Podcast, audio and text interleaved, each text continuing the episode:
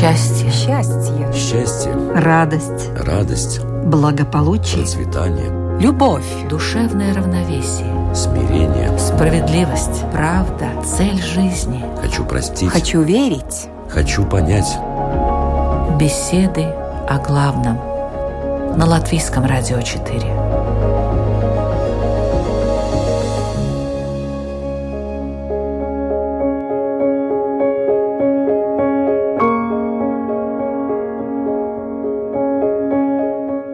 Программа «Беседы о главном» и ее ведущая Людмила Бабинска. Здравствуйте. Жизнь похожа на компьютерную игру. Задумка так себе, зато какая графика. Это расхожее выражение как нельзя лучше описывает то, что происходит сейчас с современным человеком. Мы постепенно погружаемся в мир иллюзий. И этому способствует и то, что большинство из нас не обременены повседневными бытовыми заботами. Для этого есть бытовая техника, возможность заказать еду на дом и прочие радости эры гаджетов. В кино и по телевизору нам показывают нереальные ситуации, бутафорских героев и преувеличенные эмоции. Впрочем, именно то, чего, наверное, нам и не хватает в обычной жизни – легкого восприятия и безграничных возможностей. Человек всегда стремился облегчить свою жизнь, снять, так сказать, ермо непосильных тягот. Но именно сейчас это стало заманчиво близким – Многие, слишком многие находятся и с удовольствием находятся в мире иллюзий, строя и живя в виртуальной версии себя. И кажется, ну, что в этом плохого? Однако реальность живет по уже давно существующим и довольно жестким законам. И когда человек, пребывающий в иллюзорном мире, сталкивается с ней, то что происходит? Почему опасны иллюзии и как из них выбраться без потерь? Об этом сегодня в программе «Беседы о главном» говорим с раввином Исраэлем Айзеншарфом. Добрый день. Здравствуйте. Итак, пороги современного мира. Человек в сетях иллюзий. Тема сегодняшнего выпуска, и мы начинаем.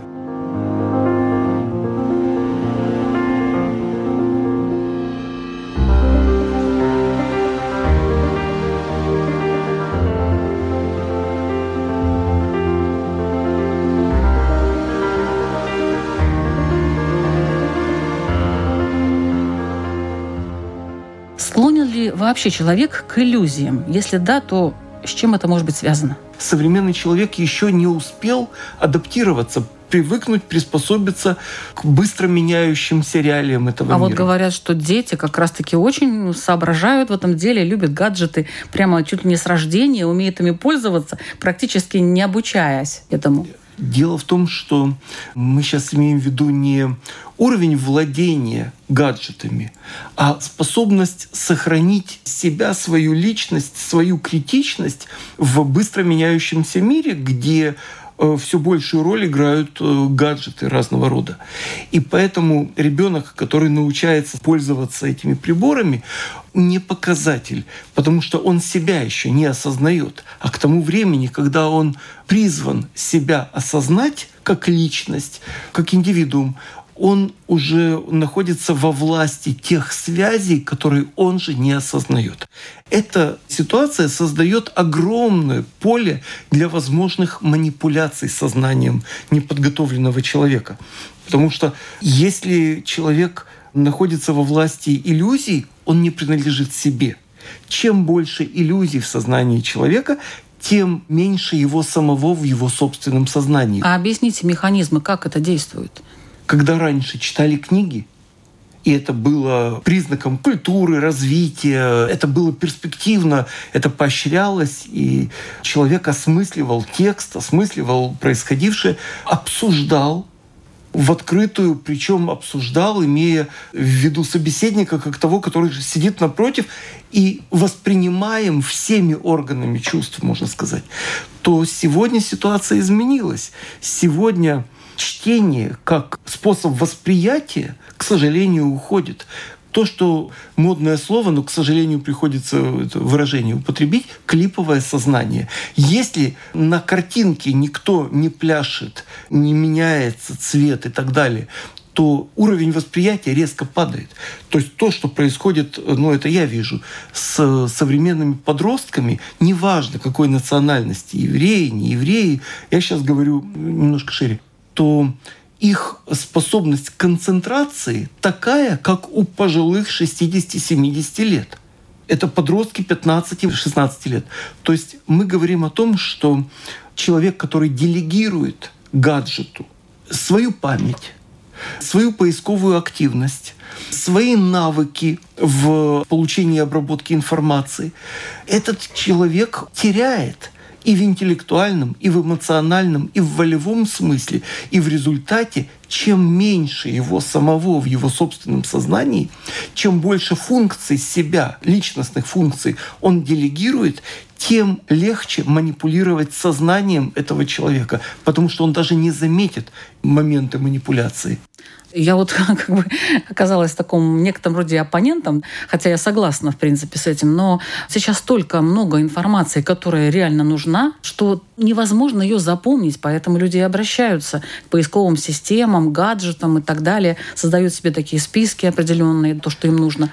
То есть сейчас просто человеку реально нужно намного больше, чем раньше. Разумеется, я ни в коем случае не призываю игнорировать или бороться с достижениями времени.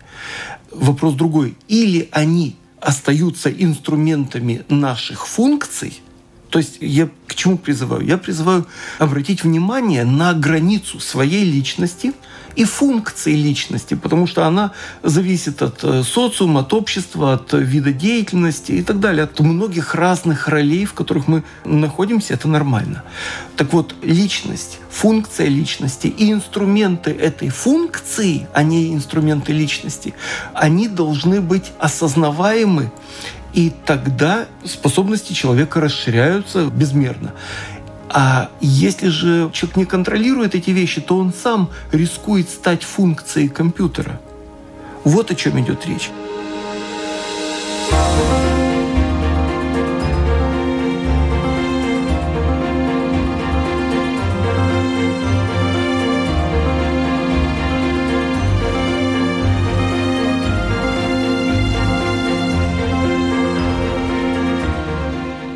Человек, живущий в реальном мире, а на самом деле находящийся в виртуальном мире.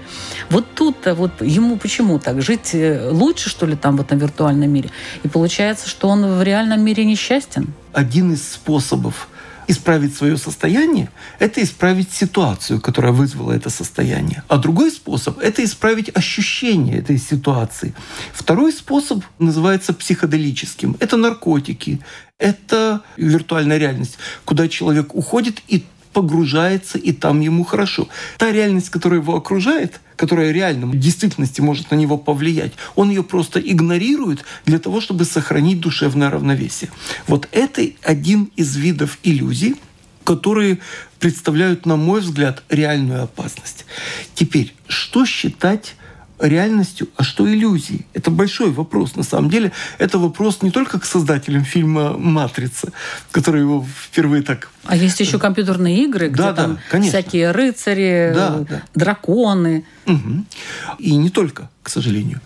Так вот, вопрос, что считать реальностью? Если мы будем считать реальностью окружающий нас материальный мир как абсолютную конечную реальность, выше которой ничего нет, мы, опять же, с еврейской точки зрения, мы ставим себя на один уровень с животными.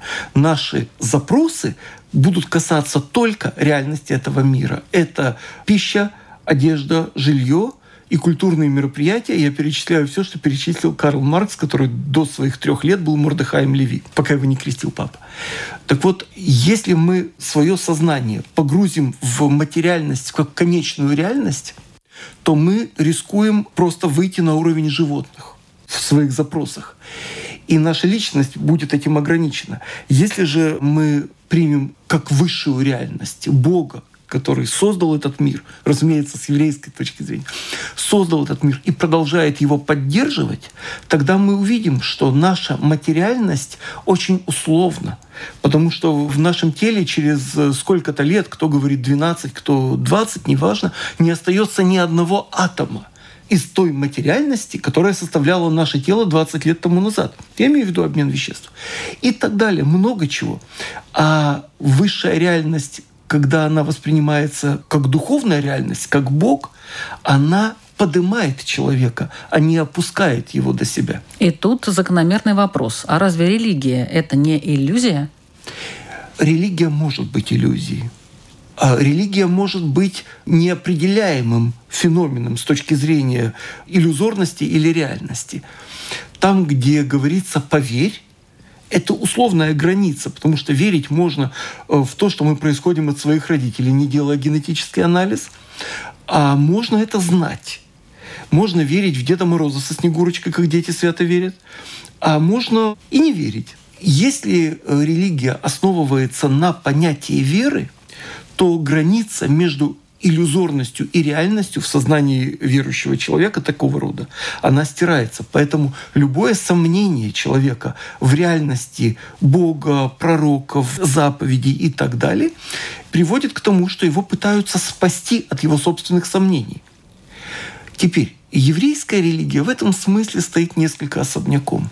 Она основывается не на концепции веры, а верить можно и в то, что действительно происходит или происходило, и в то, чего никогда не было и не будет. А еврейская религия основывается на концепции знания.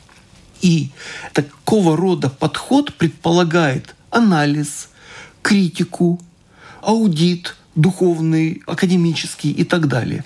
И в таком случае мы находимся немножко в другой весовой категории. Мы не боимся сомнений, мы их приветствуем – но предлагаем, сомневаясь, проверять до конца дотошно и скрупулезно. И такого рода подход только укрепляет э, в сознании человека реальность Бога. В таком случае религия опирается на проверяемые вещи. Вот что. И тогда нам не требуется совершать некое усилие – для того, чтобы осознать эту реальность. Ну, представьте, верующий человек, религиозный, утром просыпается и не чувствует себе веры. Ну, что же ему теперь делать? Значит, его пытаются спасти, он сам пытается спасти и так далее, пытается укрепиться в вере, а это замкнутый круг. Еврейская религия сравнивает эту ситуацию с э, браком.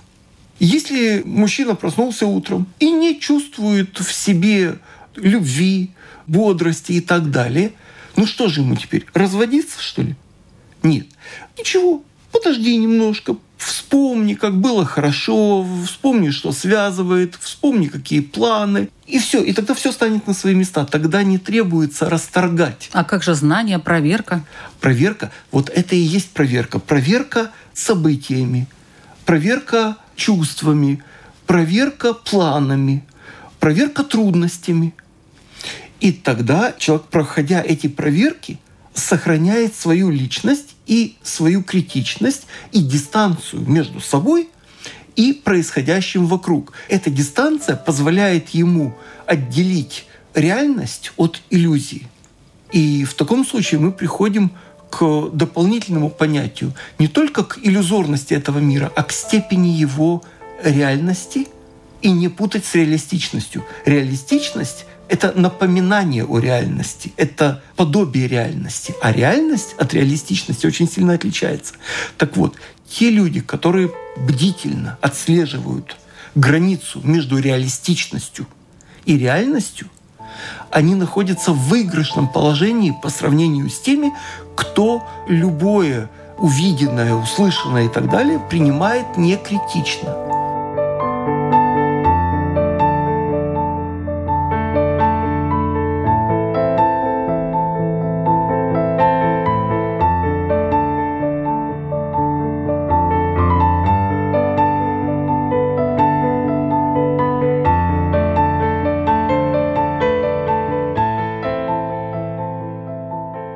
этом построена не только реклама и маркетинг, на этом построены и многочисленные секты, в том числе изуверские.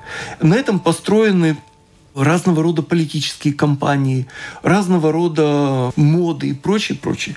Иногда это безвредно и безопасно, а иногда у тех, кто стоит за такого рода манипуляциям есть фамилия, имя, отчество и счет в банке, который пополняется за счет э, тех людей, которые не критично мысля глотают все, что им предлагается.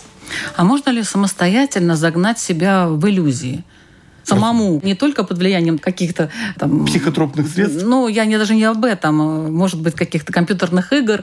Знаете, как увлекаешься, и вот ты уже представляешь себя каким-то рыцарем, который борется с какими-то монстрами, и ты побеждаешь, как здорово, все хорошо. Ну, вот таким образом, наверное, все это происходит. Но очень многие люди, которые играют в компьютерные игры, они довольно высоко интеллектуально развиты. Я не пытаюсь отрицать ценность компьютерных игр или игры вообще как, как вида деятельности. Как раз игра как вид деятельности – это признак развитого интеллекта. А э, речь идет о том, что если игра как иллюзия воспринимается как иллюзия, то все нормально. В таком случае она может помочь человеку в его реальном мире. Мы знаем, как это происходит. Дети играют и воспроизводят реальность, понимая, что это игра отличает сознание взрослого от ребенка, то есть инфантильное сознание от сознания взрослого, именно осознание этой границы. Если эта граница в сознании человека стирается, то ему впору обращаться к психологу или, не дай бог, уже совсем к психиатру. Но он сам может не осознавать этого. Да, может не осознавать. И бывает, что человек себя и происходящее осознает вполне себе адекватно, но в какой-то области остается лакуна – инфантильного сознания в сознании взрослого человека. И я с этим сталкиваюсь часто, к сожалению, когда общаясь со взрослым человеком, я встречаю такие представления о религии, которые он усвоил в каком-то своем раннем детском возрасте, в крайнем случае в подростковом. И с тех пор, если он никогда не возвращался к этой теме, то его понятия в этой области будут на уровне подростка – и в таком случае мы рискуем стать объектом чужих манипуляций. Почему? А как пополняются секты? Мы же знаем. Не только секты, так пополняются и политические движения, в том числе радикальные, маргинальные, опасные, известные и неизвестные и так далее. И в таком случае обращаются к человеку не с точки зрения его э, сильных сторон, где он критичен, самостоятелен, самодостаточен и так далее. А с точки зрения его слабостей, которые он сам не осознает, лакуны в сознании, эти лакуны могут быть в его представлениях о религии или об обществе, или об экономике, неважно. И в таком случае еврейская традиция призывает человека оставаться самим собой. Но как это сложно? Это очень сложно. Это большая работа. И поэтому, поскольку эта работа требует усилий, а есть много убаюкивающих методик, то те, кто их разрабатывает, те, кто их применяет, они посягают на личность человека, на его богоподобие. Потому что с еврейской точки зрения богоподобность человека заключается не в том, что мы похожи на Бога, потому что у него ручки, ножки, голова нарисовали, слепили и так далее. Нет. А с точки зрения возможности выбора, то есть свобода выбора – свобода между добром и злом, между хорошим и лучшим. Ну, наверное, не просто свобода выбора, а и стремление узнать вообще разные стороны какого-то явления. Да, свобода выбора и пользование этой свободой. Свобода выбора как потенциал, а использование этой возможности – это уже использование потенциала. Вот это, с еврейской точки зрения, делает человека богоподобным. А если вспомнить, ну хотя бы аллегорически воспринимая то, что написано в первой главе Торы, Пятикнижия Моисеева, о сотворении мира, пусть аллегорически, я не настаиваю на буквальном понимании, то что мы увидим? Мы увидим, как змей, неважно, зло, внутреннее зло человека, есть разные интерпретации, комментарии, как манипулирует э, внешним сознанием человека. И льстит, лжет, умалчивает, и подталкивает к тому, чтобы человек не использовал свой духовный потенциал. Если он его не использует, то тогда, а святое место пусто не бывает, оно используется змеем, который написано, что был хитрее всех зверей полевых.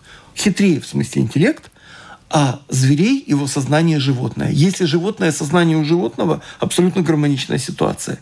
У человека человеческое, слава богу.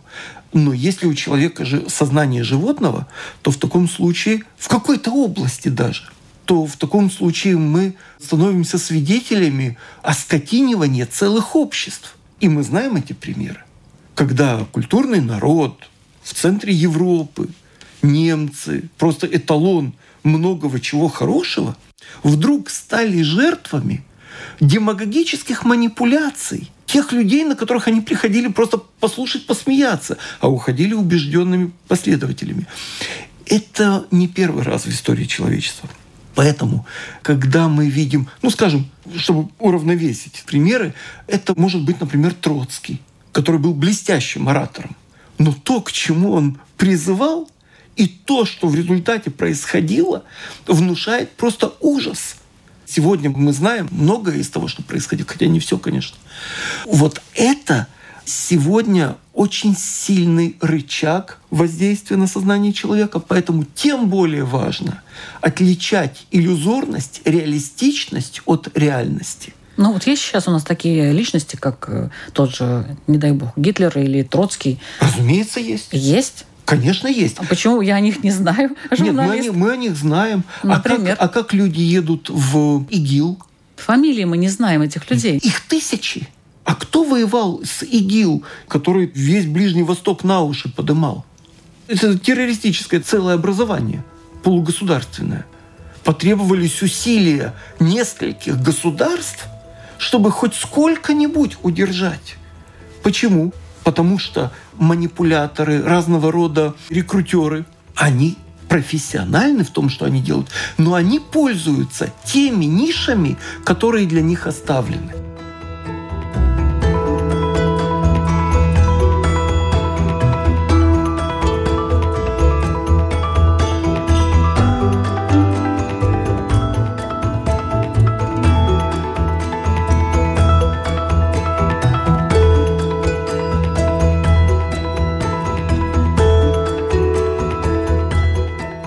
Напоминаю, что вы слушаете программу «Беседы о главном».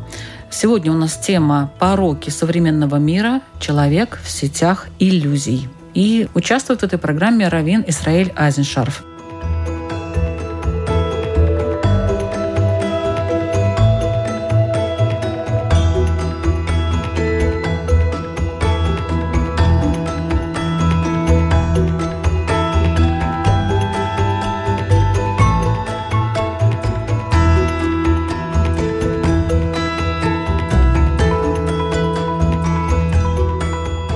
Если мы перейдем от этих страшных вещей, о которых мы сейчас говорили, к более таким близким, простому, обычному человеку, ну, живущему в Латвии там, или в другой стране, человек, который не может жить без или внутри, или в.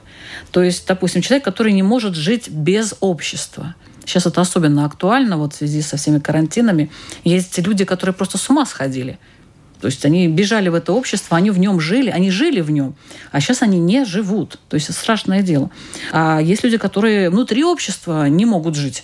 То есть им надо как-то отдельно, вот им нравится вот где-то в своем уголке, и они даже не хотят это общество знать. Ну, живут себе и все.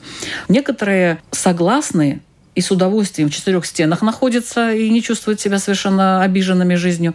А некоторые в четырех стенах просто воют, кричат и так далее. Вот откуда появляются, меня интересуют мизантропы, например. Ну, мизантропы человека-ненавистники. Да. Они никогда не заканчивались. К чему это? Ну, вообще-то Они это... рождаются такими или... С еврейской точки зрения это патология. У этой патологии есть очень много корней, источников и так далее. Я не буду сейчас в них заходить. Но это иллюзия человека или нет? Он в иллюзии находится, что все вообще ему вредят, мир враждебен, я вот хочу быть один. Дело вот в чем. Здесь я бы отделил немножко. Если человек любит одиночество, например, это не свидетельство его мизантропии.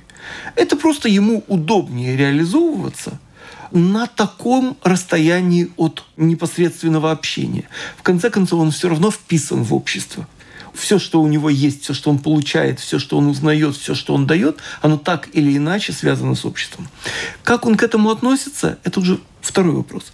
Вот этот второй вопрос и стоит рассмотреть. Если это, не дай бог, мизантропия, я думаю, что это патология. Потому что записать все человечество во враги, на мой взгляд, это отклонение от нормы. Ну, некоторые себя, знаете, так игриво называют «я мизантроп». Игриво, как поводы потировать окружающих, это немножко другое. А те, которые по-настоящему мизантропы, а мы знаем о них. те люди, которые в душе мизантропы, но скрывают свою ненависть к человечеству, а скрывают ее, как правило, за иллюзиями, создавая иллюзии, создавая иллюзию своего патриотизма, ответственности и так далее. А на самом деле его совершенно не я не хочу называть ничьи имена, это не надо. Но политика, который декларирует свою верность стране, избирателям, будущим поколениям и так далее, а на самом деле его задачей является личное обогащение. И таких примеров мы знаем немало, к сожалению. Это тоже создание иллюзий. Но то, что мы считаем, что мы находимся настолько далеко, что нам это и не интересно, мы простые маленькие люди. Это тоже иллюзия, потому что оно касается всех. Сначала люди сидят по своим там кухням, потом они недовольны, а потом они становятся объектом манипуляций. И поэтому реальность требует активности, сознательности и бдительности. И не всегда все, что происходит за стенами наших кухонь, не всегда это плохо, иногда это хорошо. Но для того, чтобы хорошее от плохого отделить, надо в эту реальность входить. И еврейская традиция ни в коем случае не призывает к отказу от общества, к каким-то монастырским бдениям и так далее. Боже сохрани. Никакому отшельничеству. Мы призваны, придя в этот мир, находиться в этом мире, понимая, что это не последняя наша остановка.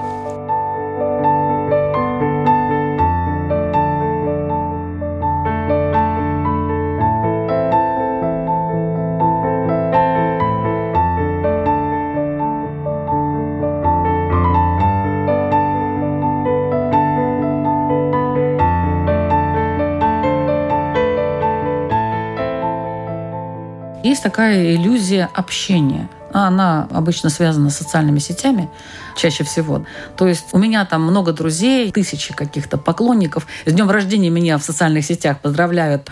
Ой, ой, сколько списки там вообще эту ленту листаешь до конца не дойдешь. Но при этом реально, если подумать, эти люди, насколько действительно у них широк круг.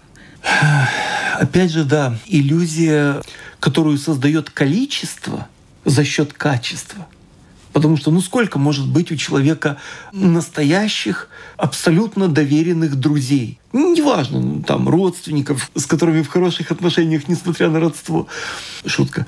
Сколько их может быть? Ну, немного, ну не тысячи. А вот эти вот установки лидер нашего государства друг детей или друг всех шахтеров, или друг всех э, угнетенных, это тоже иллюзия, это манипуляции. И то, что происходит в соцсетях, это суррогат, суррогат общения. И за счет количества мы теряем качество. Вопрос зачем? Что мы приобретаем, что мы отдаем, что мы сохраняем? Это большой вопрос. Поэтому еврейская традиция настаивает на ценности личного общения, на регулярном возвращении к Богу, Его заповедям и так далее, пусть с тем, чтобы проверить, пусть с тем, чтобы покритиковать. Анекдот приличный. Два еврея, соседи, один благочестивый, молится, благословляет, учит Тору, все замечательно. Делает добрые дела. И к Богу все время с благодарностью. А его сосед, ну, все время к Богу в претензии. Смотри, здесь у тебя не то, и здесь что ты натворил, посмотри, какой мир несовершенный и так далее. Условно, неблагочестивый умирает, в конце концов умирает и тот, кто все соблюдал, благочестивый попадает в рай, и встречает в раю своего соседа, который все время к Богу в претензии спорил, ругался, обвинял. Говорит, слушай, ну я понимаю, почему я здесь. Как ты здесь оказался? Ты же, мама, мы, а я. Он говорит, ты понимаешь, Бог так принял во внимание, что мне было не все равно, что я к нему так обращался, что я так хотел, чтобы было лучше, что я так старался, что в конце концов, ну какая разница, в каком виде я выражал свое отношение. То есть в этой шутке есть доля шутки. С еврейской точки зрения правильно, чтобы человек и соблюдал, и изучал, и перепроверял, и общался. Более того, сказано, что когда у тебя будет вопрос, чтобы ты обращался к мудрецам своего поколения. Для того, чтобы не стать жертвой чужих манипуляций или собственных иллюзий, кстати – мы ну, часто своего поколения они тоже могут манипулировать. О, теперь вопрос. А кого считать мудрецом, а кого дураком. А вот, вот здесь это уже свободный выбор человека. Пусть сам думает. По этому поводу так много сказано, что очень большой простор для импровизации. Вот здесь ответственность самого человека. И так мы вводим еще одно понятие в эту дихотомию иллюзия и реальность. Мы вводим понятие ответственности. Вот эта ответственность, которая позволяет нам защищать границы реальности, границы своей реальности, границы, неважно, культурологической, политической реальности, экономической и так далее. То есть та мера свободы, которая позволяет нам обладать чем-либо, знаниями, имуществом, способностями и так далее, создает меру ответственности за использование этого всего. И так мы сохраняем реальность себя в быстро меняющемся мире. Не все захотят, потому что это все сложно. А люди уже привыкли, что можно как-то обойти эти все сложности и полежать на диванчике, например, с компьютером. В еврейской традиции есть такой момент. Он мне очень нравится на самом деле. Каждый день вспоминать о том, как были рабами наши предки в Египте. Почему это важно? Дело в том, что рабы в Египте назывались живые мертвые. Они были социально мертвы, биологически живы. Изображались они на фресках египетских, это можно проверить, со счастливыми полуулыбками на лицах. То есть раб должен был ощущать счастье собственного существования. И это ощущение снимало огромный груз необходимостей подавлять, репрессировать и так далее. Конечно, все эти механизмы подавления были, но они были гораздо менее затратны для государства или рабовладельца, чем в случае, если он хочет бунтовать, недоволен, осознает и так далее. Если же он не осознает, его и давить не надо, он сам бежит туда. Поэтому быть свободным человеком – это труд, это работа. И она требует усилий, осознанных, постоянных. Вот эти усилия – это и есть наш духовный иммунитет, который позволяет нам сохранять собственную реальность.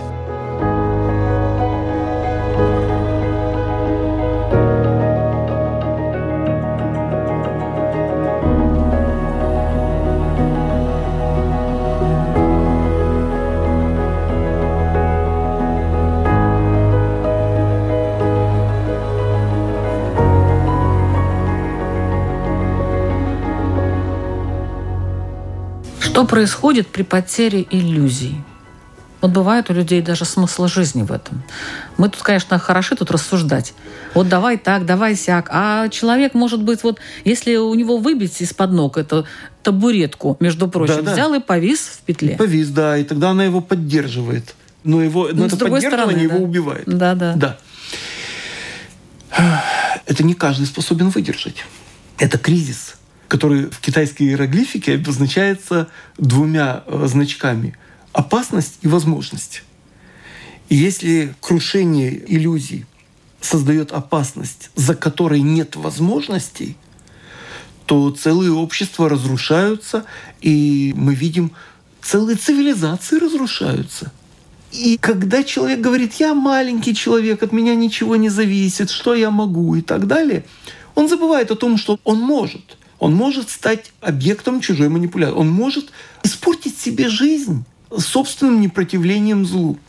И что мы видим? Когда меняются духовные приоритеты общества, как то произошло в античном обществе, ну, например, в латинском, в римском обществе, они разуверились в тех ценностях, которые исповедовали их предки, которые позволили им когда-то стать суперимперией. Огромной. Они разуверились, и все дальше христианство, и они переродились. Мы знаем, что, скажем, греческий герой, неважно герой, просто греческий гражданин две с половиной тысячи лет назад, чем он гордился? Он гордился тем, что он здоров, что он может помочь своей семье, он гордился своим образованием или своими достижениями города и так далее. Проходит время, и один грек другому греку говорит – я мертвее тебя. Почему? Потому что эти оба монаха не мылись, не брились, не меняли одежду. И один говорит другому, я мертвее тебя. То есть то, чем гордились их предки, героизмом, красотой, достижениями. Они этого стыдятся – были совершены какие-то ошибки. Ну, допустим, были совершены какие-то действия, которые повлекли за собой другие действия. А при чем здесь иллюзии? А потому что иллюзией сначала является обожествление себя и своих достижений, а потом иллюзией является уничижение себя все, я прах, я пепел, я никто, я ничто, моя задача исчезнуть.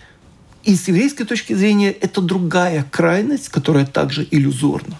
Поэтому отслеживание иллюзорности и реальности предполагает большие усилия для того, чтобы не впасть в какую-либо крайность. Потому что иллюзии, которые мы создаем э, внутри самих себя, это стеклянные стенки аквариума. Они тем прозрачнее и толще, чем глубже они находятся, их труднее преодолевать.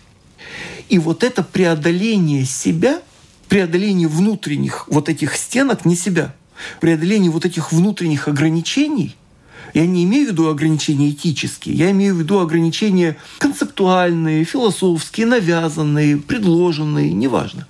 Постоянный аудит, постоянная ревизия приводит к тому, что человек живет с открытыми глазами, он активнее и так далее.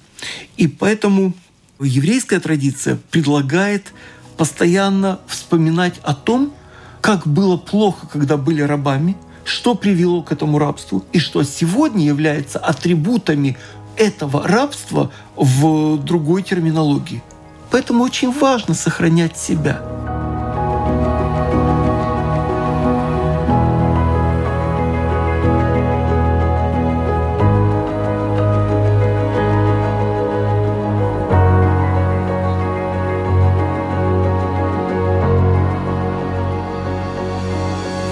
мечты, а есть иллюзии. В чем разница? Как будто бы понятно, но... И то, и другое находится вне реальности. Это их сближает. Что их отличает? Мечта — это то, к чему человек стремится в реальности. А иллюзия — это то, куда он от этой реальности уходит. И э, если мечта может быть и хорошей, и плохой, между прочим, а иллюзия разве не может быть и хорошей? И хорошей, и плохой. Но мечта ведет к изменению реальности в том э, виде, что человек стремлюсь, добивается. Да, если а иллюзия приводит к тому, что человек уходит от реальности и теряет себя в результате.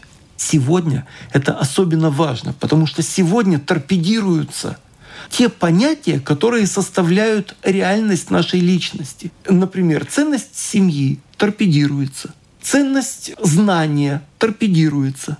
Например, широкие знания не приветствуются – пересматриваются основные базовые понятия, которые привели человека на вершину могущества, в общем-то, человеческого. Искусство, понятие красоты, понятие гармонии, понятие истины. Все это торпедируется сегодня. И если в прошлом мы знали многобожие, политеизм, когда нет э, общей реальности, а реальность фрагментирована там в зависимости от божества и его храма, то сегодня эта ситуация переоделась иначе. Она называется, например, постмодернизм, который предполагает не информацию, как сообщение о реальности, действительное, что можно проверить, а заменяет ее нарративом, рассказанным, сообщенным чем-либо. А сообщение может быть действительным, а может быть и ложным, а может быть частично действительным. И в таком случае стирается грань в сознании человека между ценностью истины и лжи. А это прямая атака на основы личности и цивилизации. Если подвести итог нашего разговора, как вернуться в реальную жизнь и сколько и чем за это придется заплатить? Это процесс, который всегда происходит. Мы расплачиваемся болью утраченных иллюзий. Но если человек на это идет, это с еврейской точки зрения свидетельство его зрелости – я сейчас говорю не обязательно о евреях или не евреях, неважно, я говорю о человеке с еврейской точки зрения. Это свидетельство его зрелости. И если и в той мере, в какой он работает над этими вопросами, осознает их, хотя бы отслеживает, в той мере мы можем на него и полагаться, или общаться, как минимум. Потому что перед нами личность. Если же в сознании человека понятия истины и лжи размыты, неважно, касается ли это экономики, политики, личной жизни, искусства, медицины. медицины, конечно, то в таком случае перед нами не личность, а тряпичная кукла в человеческом образе, которой манипулируют разного рода кукловоды. Ну, что нам нужно? Критическое мышление – сбор разной информации, не собирать одну, которая мне нравится. Да, да. Вот, допустим, вот это вот хорошее какое-то событие там или то, что нужно делать, это вот очень хорошо. Я вот собираю информацию о том, что да, да, это делать хорошо, хорошо, хорошо, хорошо. Допустим, такой самый элементарный пример, я уж не буду брать вакцинацию, а то сейчас меня вот все обвинят. Например, что яйца не надо есть, потому что там холестерин. Люди могли собирать эту информацию бесконечно. Благодаря этой информации, которая была такая выборочная, человек уже сам себя фактически полностью убедил, что да, все, яйца я откладываю, их есть нельзя.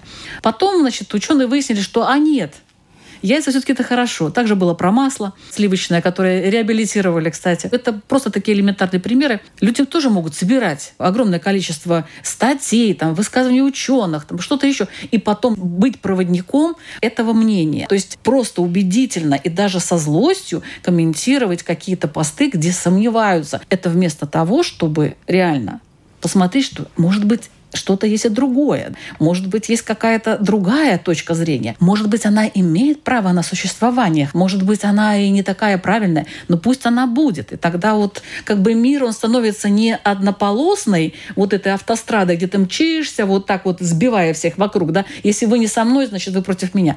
А мир становится более ярким, более объемным, более разнообразным, и ты как бы притормозишь какой-то момент, потому что, может, все-таки съесть мне это яйцо, или там намазать хлеб сливочным маслом, ну, хотя бы раз. И тем самым дополнить свой организм, так сказать, подпитать его витамином А, которого полно в этом сливочном масле.